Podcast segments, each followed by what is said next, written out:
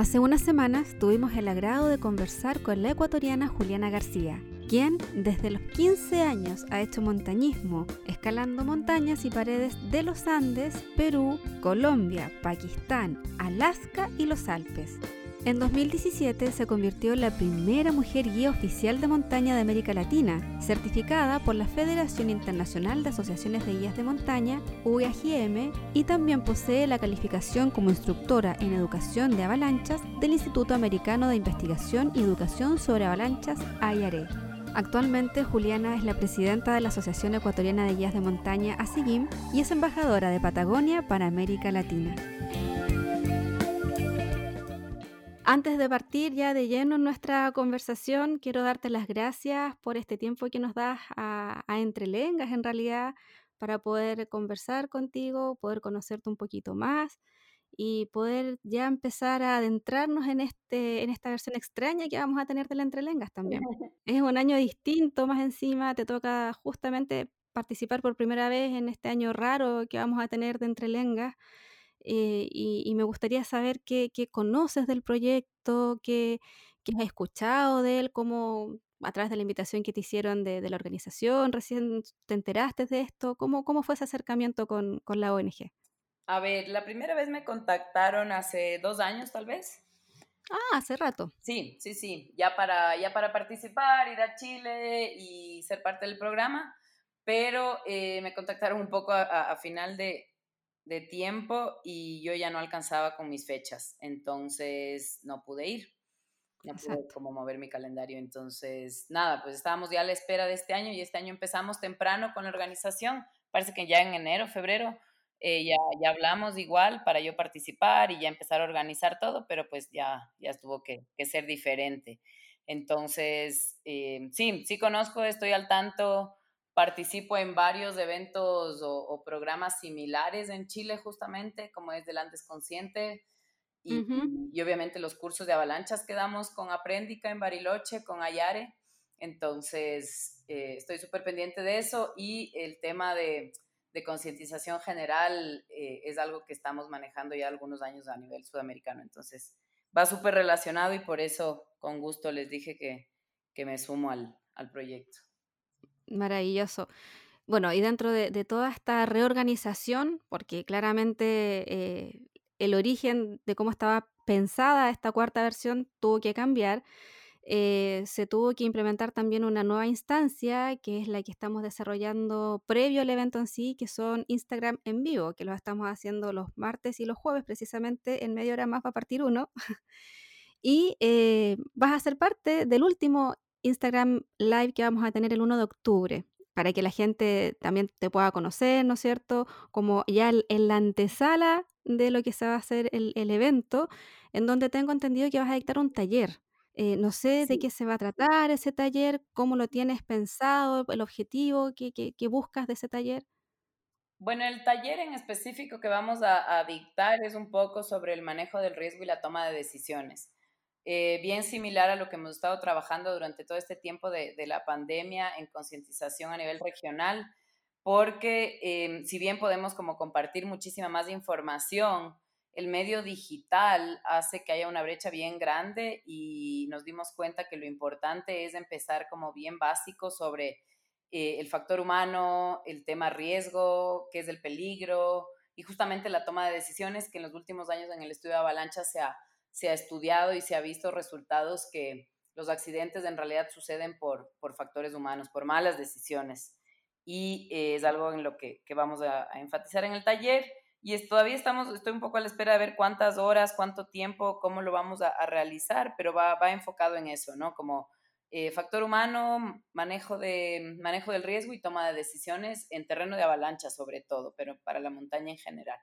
Perfecto. De hecho, en, em, en el Andes Consciente del 2018 creo que también hiciste un taller de esa misma línea. Sí, sí, pero era, era en, en terreno, entonces estuvimos, en, ajá, estuvimos en Villarrica, en Osorno, y era, era enfocado a eso, como es, es, una, es, un, es un taller de Andes Consciente normalmente antes de la, de, la, de la temporada para que la gente sepa cómo con su, con su equipo de avalancha, ¿no? Y tengo un poco más de conciencia, entonces un poco más activo porque es práctico, es un, un, día entero de, conocimiento entre teórico y práctico de cómo usar el DBA, el detector de víctimas de avalanchas, la sonda La Pala, y em, cómo leer el terreno para moverse sabiamente en terreno de avalancha, más o menos. Y claro, obviamente para eso se hace más fácil eh, estar en el lugar que, aprenderlo eh, teóricamente y por eso decidimos no enseñar nada del uso de materiales, pero sí dar más teoría en, y énfasis en, en la toma de decisiones y el factor humano.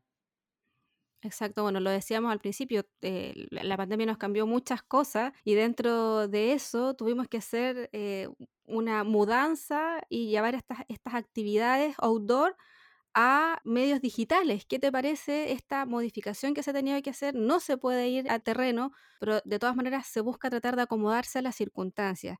Yo sé que no va a ser lo mismo, pero, pero de todas maneras igual genera un vínculo y una cercanía y que puede dar pie para una nueva etapa el próximo año, hacerlo ya en terreno como corresponde, ¿no? Sí, como te digo, creo que, bueno, a todos nos ha tocado como adaptarnos y justamente este tipo de, del currículum que toca impartir, digamos, eh, ha sido adaptado y por eso el conocimiento también se ve qué, qué arista se puede dar de mejor manera.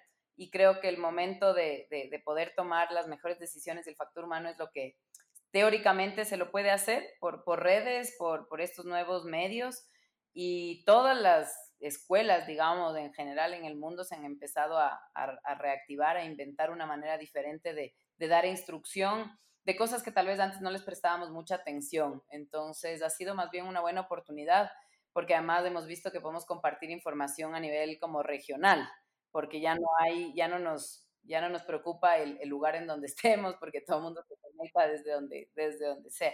Y eso ha sido súper positivo, en verdad. Sí, yo creo que eso ha sido como lo mejor que nos está dejando esta, esta situación, que nos damos cuenta que eh, hay muchas cosas que se pueden hacer eh, sin necesidad de reunirse en un punto y que se puede avanzar y, se, y, funcionan igual. Sí, exacto. ¿Cierto? Juliana, ¿hace cuánto tiempo que conoces Chile, tu primer viaje, tu primera experiencia? ¿Hace cuánto que, que nos conoces?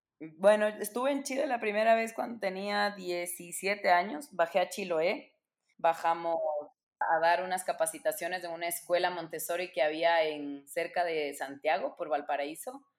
Em, y después sí, hice un viaje al sur y después fui algún par de veces más a, a los lagos, pero ya dedicada como a nivel profesional he bajado los últimos tres años, todos los inviernos, a, a dedicarme a, al tema del esquí, las avalanchas, y sí, eso más o menos.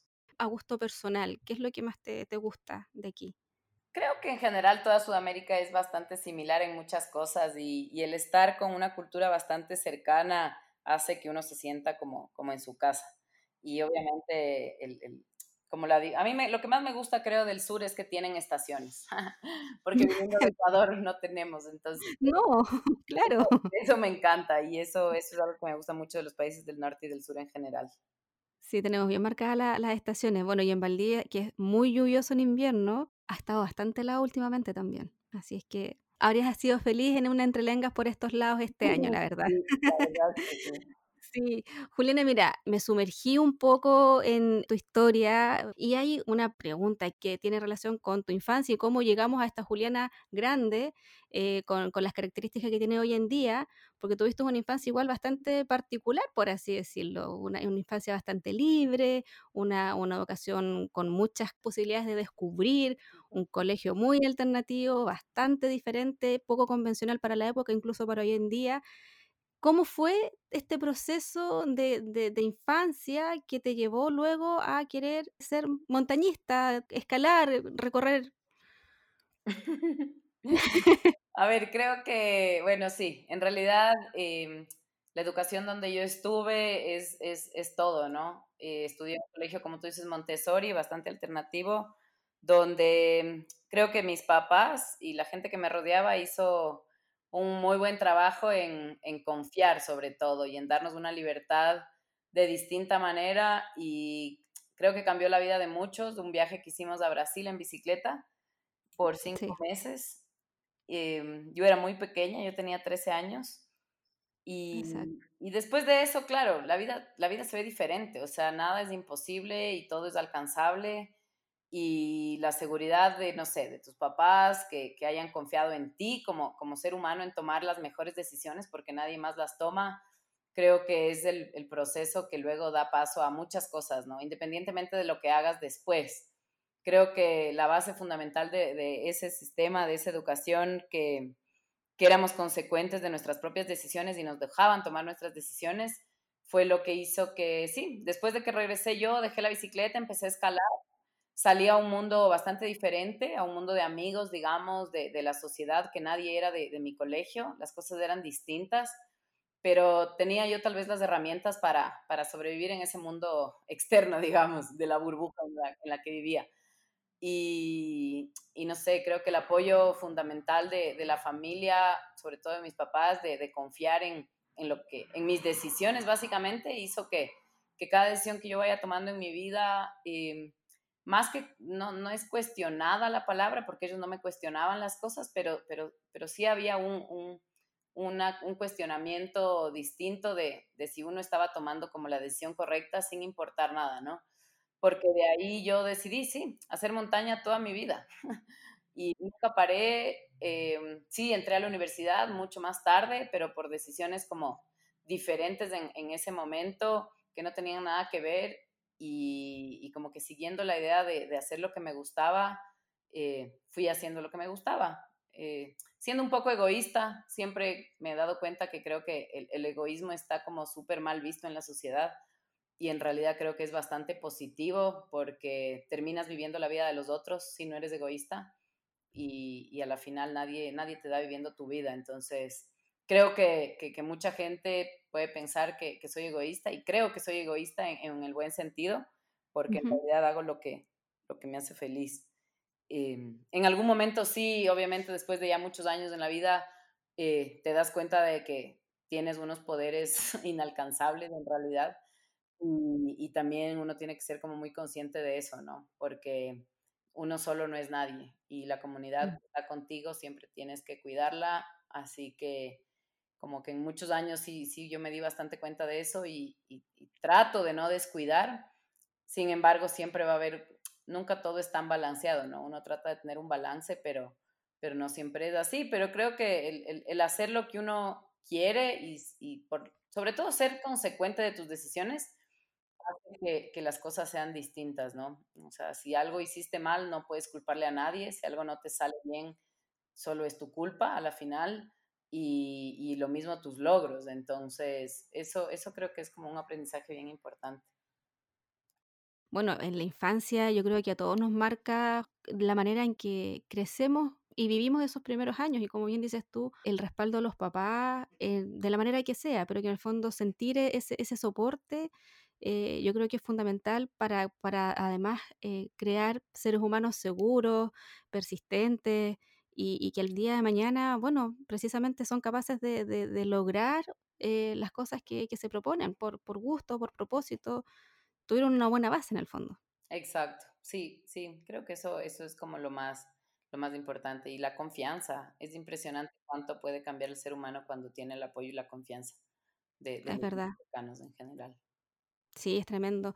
Y, y en este camino de ya cuando colgaste en la bicicleta y dijiste, no quiero pedalear más, pero quiero hacer ahora eh, montañas, eh, y, y, obviamente empezaste de a poco, ¿cuáles fueron tus, tus referentes? Me imagino que a lo mejor fueron cambiando a lo largo del tiempo, a lo mejor uno al principio, después otro que tuviera otras características, quizás ahora tienes otra persona que diga, wow, a lo mejor por ahí va la cosa. ¿Cómo podrías más o menos guiarnos en esta, en esta trayectoria de referentes y si es que alguna vez los hubo también.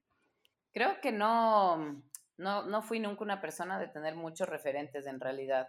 Creo que en realidad ni me acuerdo si ahora me, si ahora me preguntas, ¿me entiendes? Creo que en su momento tenía referentes como muy, muy reales, muy a corto plazo, o sea, gente muy, muy real que estaba cerca de mí, que hacía cosas que yo quería hacer y, y con el paso del tiempo fui, fui haciendo. Eh, porque no sé, no, sé por qué, no, como no, no me veo reflejada en nadie a la vez, eh, sí, no, no tengo como un referente a, a seguir de, de, de, o la perseverancia o del profesionalismo o, o nada, porque cada uno ha tenido vidas bien distintas para llegar a ese camino, ¿no? Y creo que en eso se basa un poco la, el, individualismo positivo, ¿no? De, que cada uno somos seres completamente distintos en la vida y, está buenísimo tener como, sí, gente que uno admira, referentes tal vez a seguir, pero, pero no a la manera de, de, como de idolatrar a alguien, ¿me entiendes? Mm, sí, no, no, no, te podría ni siquiera dar nombres porque no, no, no, los tengo. He tenido gente que se ha cruzado en mi camino muy importante para mí, que han estado ahí en el momento indicado para, para, no sé, porque así es la vida, porque uno, uno, uno, busca, uno atrae a la gente que tiene que estar al lado tuyo en esos momentos y así han ido pasando las cosas. Entonces, eh, sí, más o menos así.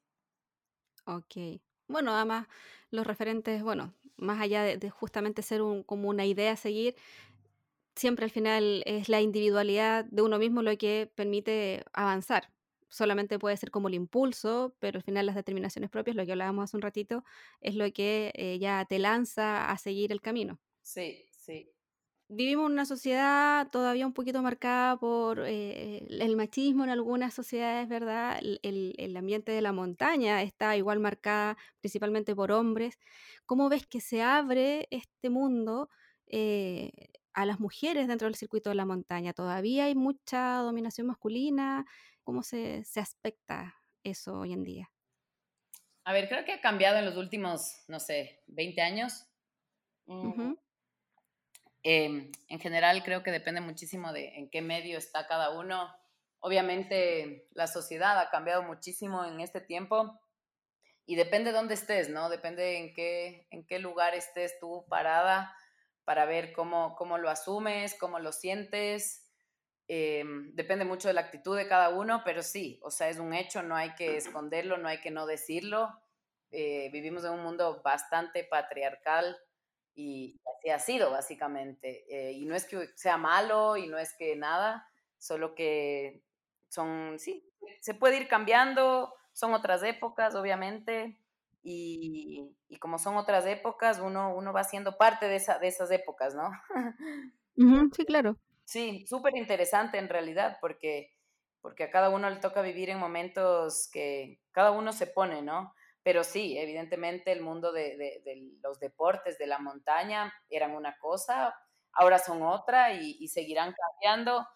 Cómo afecte positiva o negativamente, siempre va a haber un cambio. Creo que eh, por cosas de la vida eh, he vivido momentos, sí, de, de, cambios bastante más drásticos de lo normal. Eh, por, por, no sé, por, por mi perseverancia, mi actitud, mi, no sé.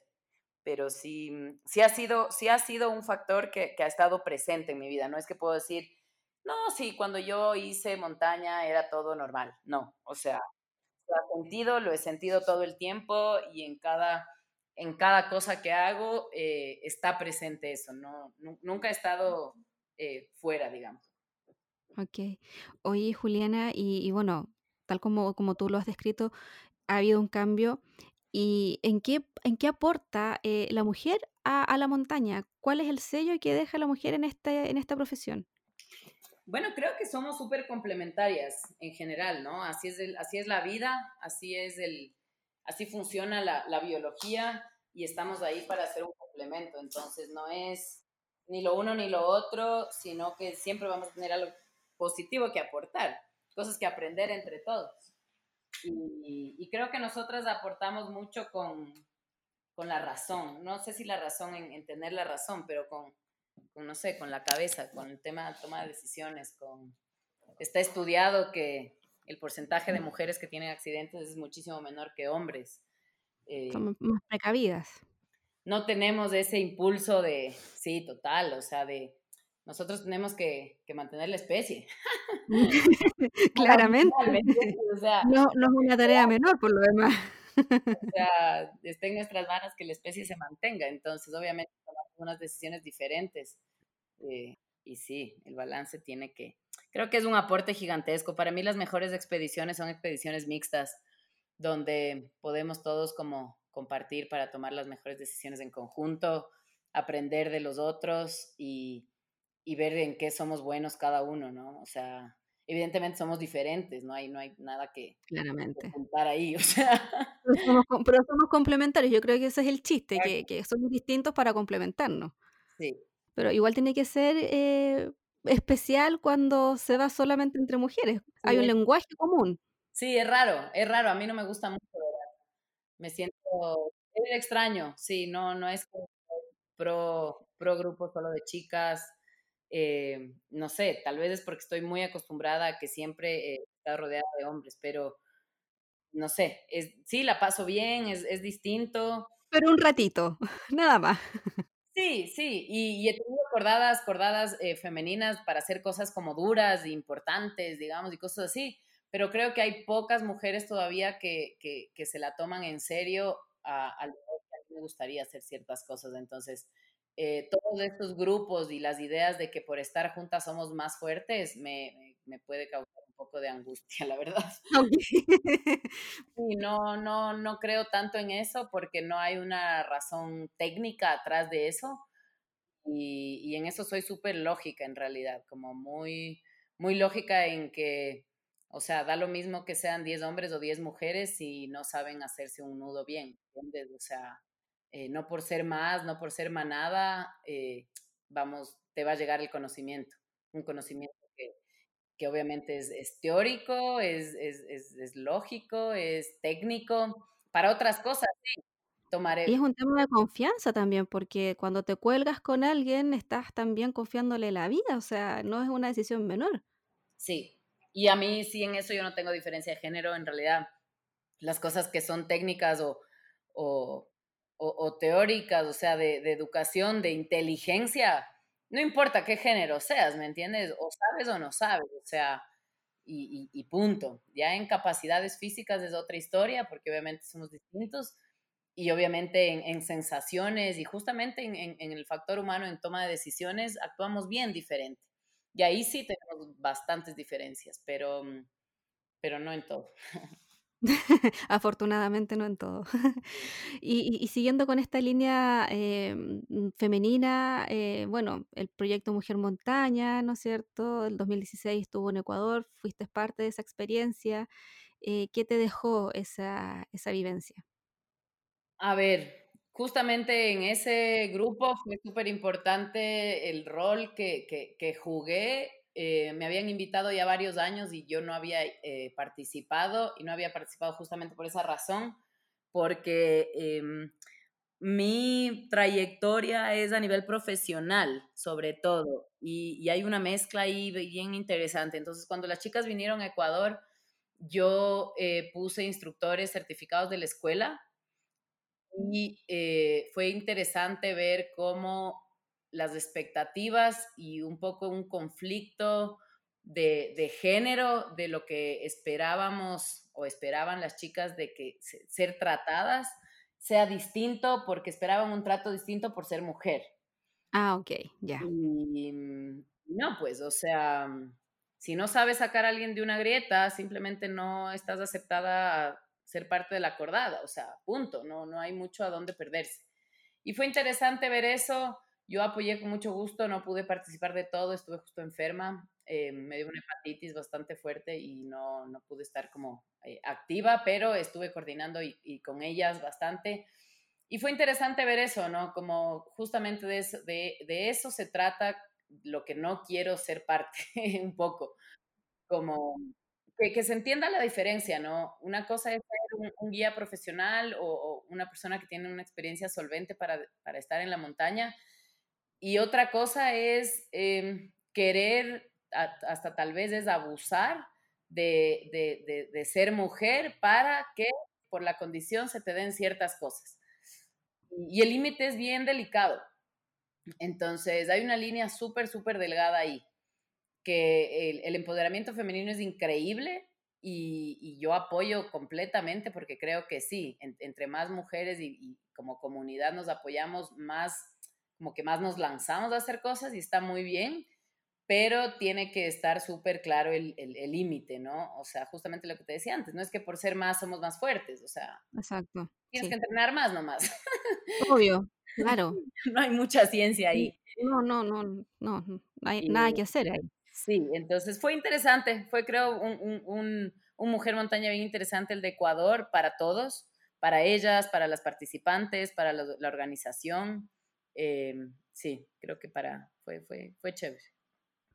Siempre, de todas maneras, las experiencias dejan aprendizaje. Sí, exacto. Y en esta atmósfera que estamos desarrollando de, de las mujeres y el feminismo, eh, ¿qué, qué te parecen estas em, luchas, ¿no es cierto?, feministas. ¿Te consideras feminista? Eh, ¿Qué opinas de esto? No me considero feminista, eh, creo que ni un poquito. Eh, no tengo ninguna lucha tampoco de, de, nivel de género.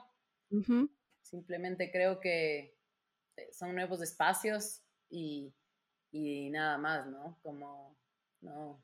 Obviamente estoy siempre a la, a ver, desde hace algunos años tengo que estar un poco a la cabeza y, estoy pendiente de eh, acciones positivas, se llama esto un poco, que es lo que pasó en los Estados Unidos en, los 70 em, y es de, poder hacer acciones positivas para que el género, en este caso femenino, tenga las mismas posibilidades que tienen los hombres. Y, no se trata de favorecer, no se trata de, ser feminista, sino de que estas acciones positivas existan para que en algún momento seamos más iguales en, condiciones, ¿no? En accesibilidad. Y esto pasa también con gente que tiene, no sé, eh, acceso difícil a, la educación, que viene de comunidades, que viene de, sectores, eh, no sé, de, distintos en la sociedad.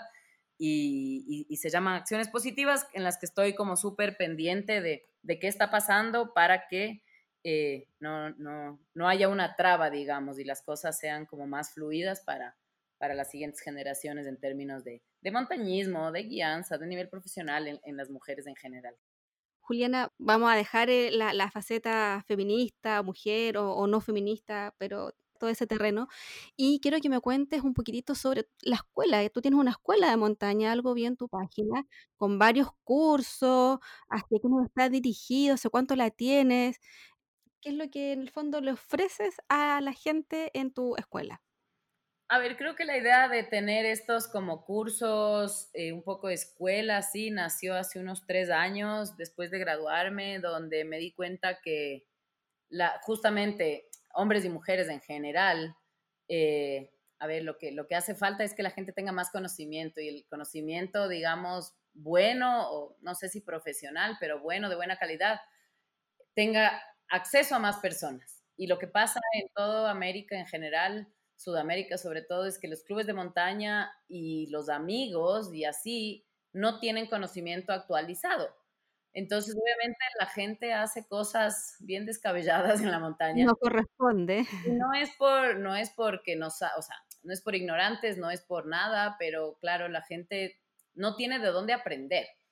Eh, yo he guiado ya muchos años, no es lo que me interesa estar todo el tiempo en las cumbres, como que no... Está, está bien, está bien eso, trabajo para una empresa de los Estados Unidos bastante importante y estoy muy bien con eso, pero creo que tengo un montón que aportar y justamente para sumar lo que te decía de las acciones positivas, em, es súper bueno, me encanta dar instrucción, me gusta muchísimo, entonces decidí que dos temporadas al año voy a dar solo cursos eh, de, nivel, de muy buen nivel, o sea, para que la gente realmente se actualice con, con, lo mejor del conocimiento que está ahí afuera, porque a la final estamos nosotros como con el conocimiento de lo más actualizado y creo que la gente se merece esa información en general, o sea, no se merecen después de 10 años aprender cuál era la técnica, sino que se merecen todo mundo saber lo que está pasando en ese momento. Y de ahí nació, de ahí nació esa idea y mm, pocos cursos porque no, no pasaba mucho en Ecuador en realidad. Eh, pasaba abril y marzo, abril un, par de meses y luego septiembre, octubre otro par, pero de ahí no, no tenía mucho más tiempo. Es como, es como de estación entonces. Sí, sí, sí. Y, y de ahí surgió y, y fueron súper chéveres, me ha ido súper bien. Eh, son súper personalizados los cursos, son cursos que están enfocados para que la gente no necesite guías. O sea, un poco es como Prescindo un poco de ello, al menos en expediciones básicas. Sí, en general, o sea, en todo, ¿me entiendes? O sea, no, sí, la gente, yo soy guía, y, pero lo que me interesa es que la gente pueda estar en la montaña y, y, y pueda estar ahí, ¿me entiendes? Y no necesite de nadie más, porque es, es bien bonito ser autosuficiente. Y tiene que ser una sensación muy distinta justamente ir solo por tus propios medios, que lo hiciste bien, a que a ir de repente con alguien cuando necesitas a lo mejor eh, esa experiencia personal. Completamente. O sea, uno va con un guía contratado, agencia, expedición y es otra cosa. Es otro tipo de gente como experiencia, es distinto. Entonces, creo que me gusta compartir muchísimo, combinar las dos cosas. Entonces, claro, ya, ya parte del año guío bastante eh, y los cursos surgieron de, surgieron de ahí. ¿Y esta escuela eh, tiene proyecciones a lo mejor de, de, de, de, impartir estos cursos en otros lugares, en otros países, por ejemplo, o solamente está estática ahí en Ecuador? En realidad soy yo y en realidad doy los cursos a mis clientes privados en todo el mundo, no importa dónde vayamos, entonces son, son movibles. O sea, ¿podríamos tener algún curso en Chile, probablemente alguna instrucción de Juliana? Sí, sí, sí. ¿En el futuro? Sí, sí, sí. Seguro. Todo es posible. Después de la pandemia todo es posible. ¿Cierto que sí? Sí. Oye, Juliana, bueno, eh, dentro de lo que ya hemos conversado, se ve que claramente hay experiencia y mucha, que, que, que has adquirido varias horas de vuelo, por así decirlo, eh, de alguna manera coloquial. Y todo eso es súper necesario para luego llegar a esta eh, etapa que te certifica internacionalmente, pero hay todo un camino previo que hay que recorrer para poder decir, hey, yo quiero postular a esto porque igual ya tengo cierta experiencia. Eh, toda esta trayectoria anterior, eh, ¿cómo, ¿cómo, la podrías resumir eh, que fue suficiente para poder luego aspirar al escalón más arriba? Creo que nunca es suficiente, verás. Creo que nada fue, nada es planificado y es solo el resultado de siempre seguir haciendo lo que me gusta y, y ha ido eso escalonándose a pasos agigantados a veces. Eh, yo empecé, yo, yo entré a los clubes de montaña para aprender más porque nadie me quería llevar a la montaña porque era mujer. Algo así, justamente vi por ahí. Y tú y buscabas a los amiguitos para llevarlo. Yo les llevaba a mis amigos porque yo era medio lo que más sabía y me tocaba ir a mí de líder recordada siempre y me daba la vuelta porque me daba terror y me di la vuelta cientos de miles de veces. Y después entré a la escuela para aprender un poco más y como aprendí un poco más, después ya terminé guiando y después de estar guiando ya, pucha, parecía que sí me era medio buena y así pasaron muchos años. y, y fue pasando el tiempo. Fue pasando el tiempo, me interesa, me interesó más, de repente mis amigos me decían, pero ¿y por qué no haces el otro curso y la otra certificación? Y sí, ¿no? Y seguir escalando. Y después ya me gradué de UIAGM y después entré en el mundo este del esquí, de las avalanchas. Y resulta que no había en Ponte nada de chicas en, Sudamérica que den instrucción de eso. Entonces me becaron para tomar todos los cursos, para que sea instructora. Y, y las cosas fueron saliendo así, o sea, como, muy, muy, muy espontáneo todo, pero por uno siempre seguir lo que quiere hacer. Eh, y ya, y una cosa fue sumando a la otra, y entre todo eso, claro, fui presidenta y bueno, soy de la SEGIM, y entre eso también a nivel internacional, bueno, y así. es como un efecto dominó, una pieza votó a la otra y ya no paró más. Tal cual. Pero se te escucha muy feliz dentro de todo, justamente aunque haya sido una casualidad, aunque yo creo que nada es casualidad en la vida, eh, todo, lo que, todo lo que has recorrido hasta ahora. Sí, me encanta, o sea, soy muy feliz, como te digo, de, de, de, lo que he hecho. Creo que si me arrepiento de algo, me arrepiento, pero no pasa nada. Y, y soy como si, acepto como que todas mis decisiones con bastante, no sé si es madurez, pero la verdad es que así es lo que es y ya está. O sea, y... y Causa-efecto. Sí, sí, sí. Sí, súper contenta, la verdad. O sea, estoy muy involucrada en unos mundos muy extraños en todo en cada vez que me meto en algo y, y, como siempre es en la vida, una cosa te lleva a la otra, nunca sabes si lo que hiciste va a afectar en lo siguiente, ¿me entiendes? Pero siempre, siempre, siempre afecta porque así es la vida, porque nada es como, todo está relacionado, nada es por, por, por separado. No, claro que no. Uh -huh. eh, me quedó la duda, si me puedes, me puedes explicar un poquito, me dijiste que te becaron para ser instructora. O sea, verás, yo empecé con los cursos de estos de avalanchas porque empecé a esquiar. Y, Ajá, sí. y, como empecé a esquiar y a meterme a la montaña, necesitaba aprender. Entonces empecé a tomar los cursos, así como ir al kinder básico de, de avalanchas en Estados Unidos. Y en un momento, eh, bueno, soy eh, Patagonia, la marca que, que me auspicia, Exacto, sí. eh, me dijo que me podía, que qué bueno que esté tomando cursos porque ellos quieren que sus atletas estén seguros. Entonces eh, me empezaron ellos a pagar los cursos. Bueno, y fue chévere. Yo estaba en los Estados Unidos todos los años tomando los cursos, perfecto. Después, en un momento fui a Chile y la gente de Bariloche, Aprendica, Diego Alolio, se enteró que eh, yo tenía un nivel ya alto en los cursos de avalanchas y me dijo, vente a Chile para tomar los cursos otra vez, por segunda vez los mismos cursos. Y yo le Ah, dije, mira. no, pues ¿para qué otra vez? O sea, está bueno, Sí, claro. aprender, pero tampoco. es distinta la terminología en español, repítete un par de cursos, no Ah, en español. nada, eh, hazlo con nosotros, porque ellos son los proveedores de AYARE, de esta certificación de los Estados Unidos. De la avalancha.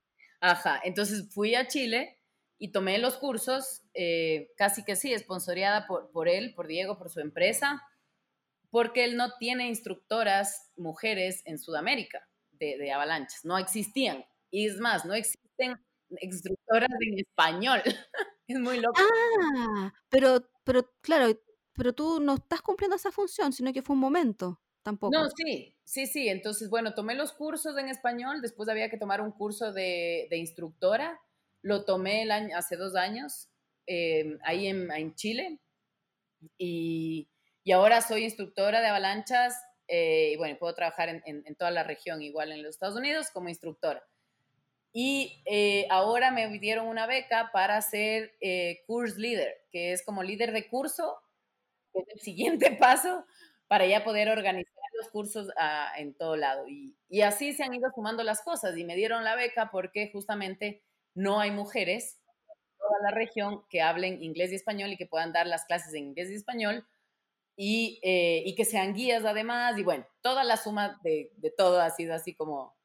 Entonces, claro, han ido apareciendo las cosas de esa manera y, y así voy.